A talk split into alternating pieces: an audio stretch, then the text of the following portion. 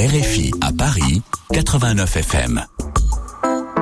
C'est l'heure de la chronique politique du samedi sur RFI. Le président de la République, Emmanuel Macron, a présenté cette semaine les grands axes de sa planification écologique à la française, un catalogue de mesures censé permettre d'atteindre les objectifs de réduction de gaz à effet de serre. En bref, en France, tous les partis se mettent au vert, même à droite.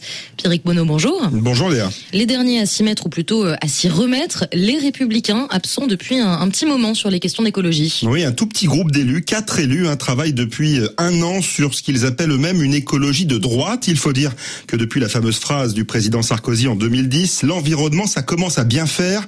Les LR ont accumulé beaucoup de retard sur le sujet, mais ça y est, le parti va lui aussi euh, faire des propositions en matière d'écologie dans les prochaines semaines. Les LR organisent même une nuit de l'écologie le 10 octobre prochain, euh, porte de Versailles à Paris, sorte de soirée débat hein, où le patron du parti, Eric Ciotti, doit prononcer un grand discours sur l'environnement. Alors question empirique, c'est quoi l'écologie écologie de droite? Eh bien, une écologie qui mise tout ou presque d'abord sur le nucléaire, c'est une constante chez les Républicains. Hein, quand d'autres, euh, Emmanuel Macron le premier, ont changé leur fusil d'épaule ces dernières années.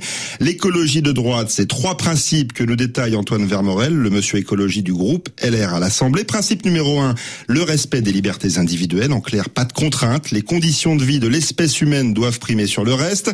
Principe numéro deux, la neutralité fiscale. On ne se sert pas de l'écologie euh, pour financer autre chose que la lutte contre le réchauffement climatique.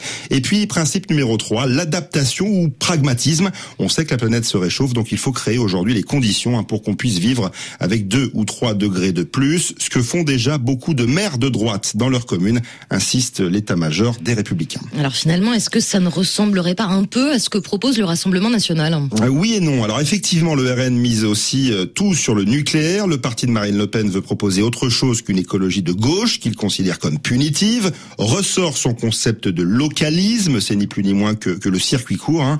Et puis, euh, comme les LR, le RN ne veut pas toucher aux libertés individuelles non plus, et surtout pas accroître la pression fiscale sur les ménages.